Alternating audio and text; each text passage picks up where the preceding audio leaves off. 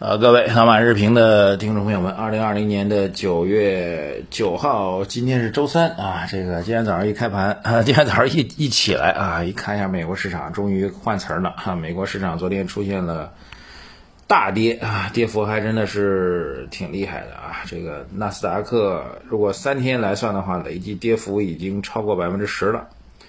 昨天又跌了百分之四啊，这个标普跌百分之二点七八，道琼斯跌百分之二点二五啊。既然是纳斯达克领跌，所以肯定是科技板块是跌幅最大了。从个股来看呢，苹果跌了百分之六点七，特斯拉这个大牛股啊，直接干了百分之二十一。亚马逊跌百分之四点三九，谷歌跌百分之三点六九，Facebook 跌百分之四，微软跌百分之五啊，等等吧。这个因此呢，给我们中概股也带来负面影响。阿里巴巴跌百分之四，京东跌百分之四点七啊，这个拼多多也跌了接近百分之四吧。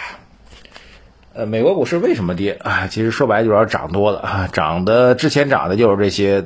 高科技品种把这个纳斯达克指数带了一个虚高，所以调整是早晚的事情啊。特别是特斯拉，特斯拉估值实在是太高了啊。呃，换句话说，他已经不看估值了，因为估值倍数实在太高了。实际上就是炒呃这个炒作一个想象中的一个预期啊，就将来呃满大街都是电动车啊，电动车呢首选就是特斯拉，就大概这样个预期吧。那既然满大街都是特都是电动车，那现在。呃，满大街还都是燃油车，所以这个空间就非常非常巨大哈，大概是这么个逻辑吧。所以涨多了就会跌，跌多就会涨啊，特别明显涨多了肯定是会调整的啊，这点毋庸置疑啊。美国股市我倒觉得最近一段时间跟 A 股的联动性没有那么强啊。当然你说特斯拉暴跌了，新能源板块会不会跌呢？那理论上来讲会跌啊，对，但是这整个两个市场之间联动并没有那么强啊，我倒觉得是这样的状况，大家去观察一下啊。还有就美国市场连续不断的大幅度杀跌的话。还有一个非常重要的连带反应呢，就是对于这个特朗普对美国大选的选情的影响啊。大家知道，到目前为止呢，这个美国大选的选情的拜登的支持率还是比特朗普要高的啊。其实想来想去，原因主要很简单，就是美国的这个防疫工作实在是做的太差了。很快，美国的因为新冠疫情死亡人数可能就会突破二十万人了啊。呃，所以全球第一的这个感染感染数量和死亡数量，你怎么也说不过去吧？你毕竟是经济大国嘛。这个美国的这个战争动员能力或者面对突发社会事件动员能力呢，历史上非常强的。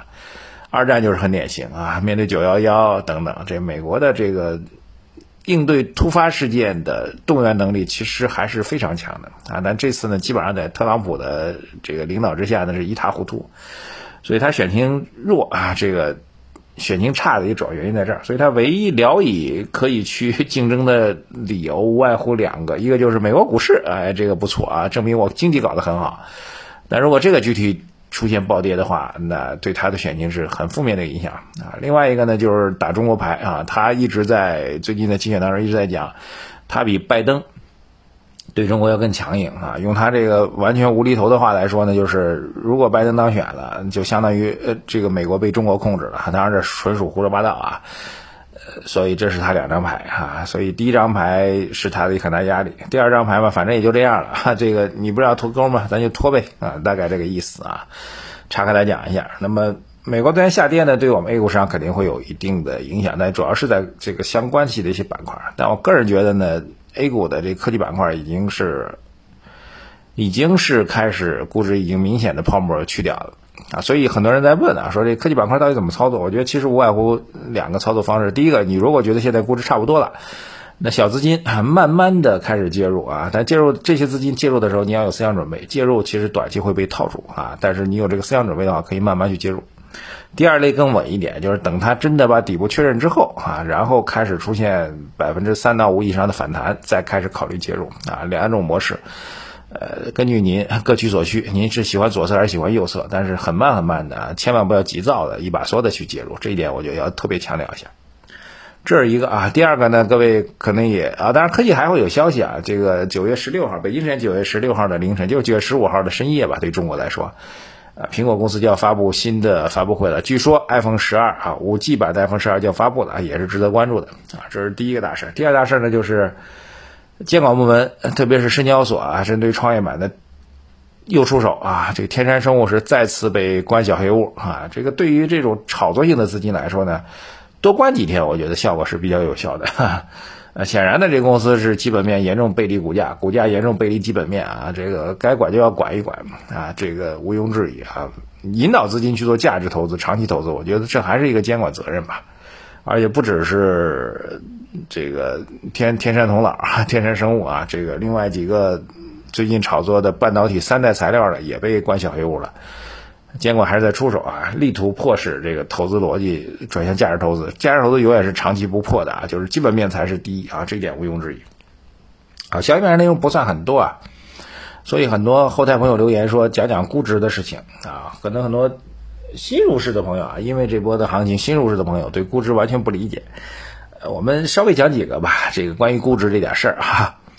第一个啊，这个估值的增长，估值就是我们讲市盈率啊，就是 P/E 啊，这是最基本的一个概念啊。这个各各位可以去查一下 P/E 的概念，我们就不讲解了，好吧？这个估值就是市盈率啊，市盈率上涨的这个背后推动的其实是两方面的要素。呃，那么估值上涨的一个最终的体现就是股价的上涨。股价的上涨呢，分为两个部分啊，一部分呢就是这个业绩的上涨啊，比如说股价涨了百分之四十，OK，那你的业绩就是净利润涨了百分之二十，那就是业绩推动有百分之二十，那么另外百分之二十呢，就来自于市场的这个资金的推动，你就可以认为是纯粹估值的一个上涨。所以一部分估值的上涨，一部分估值上涨是可以被业绩上涨可解释的，不能解释的部分就是纯粹资金推动的一个上涨。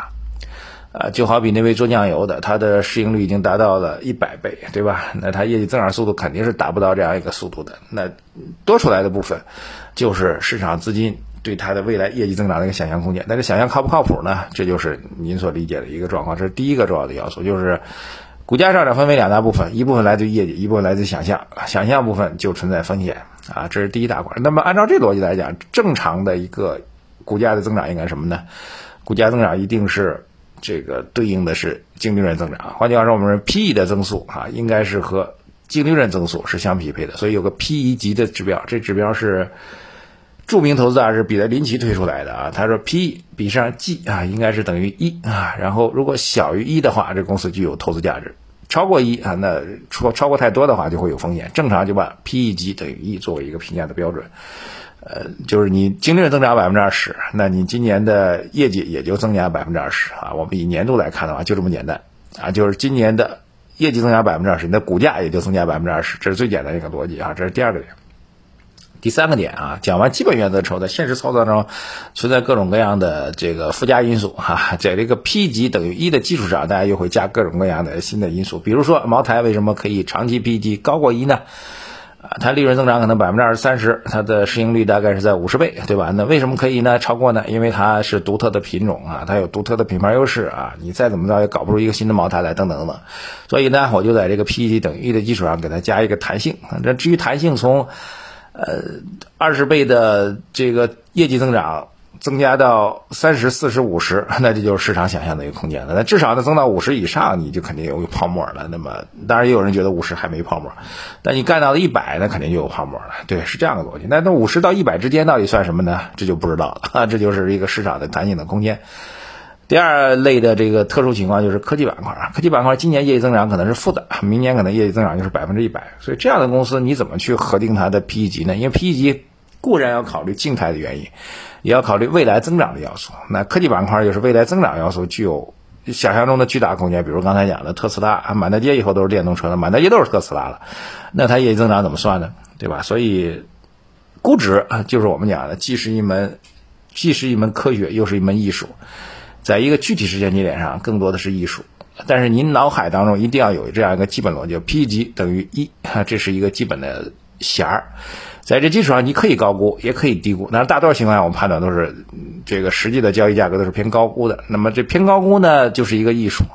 那你说茅台二十倍的增速，那么二十到三十倍增速，你给它五十倍的估值，合理不合理呢？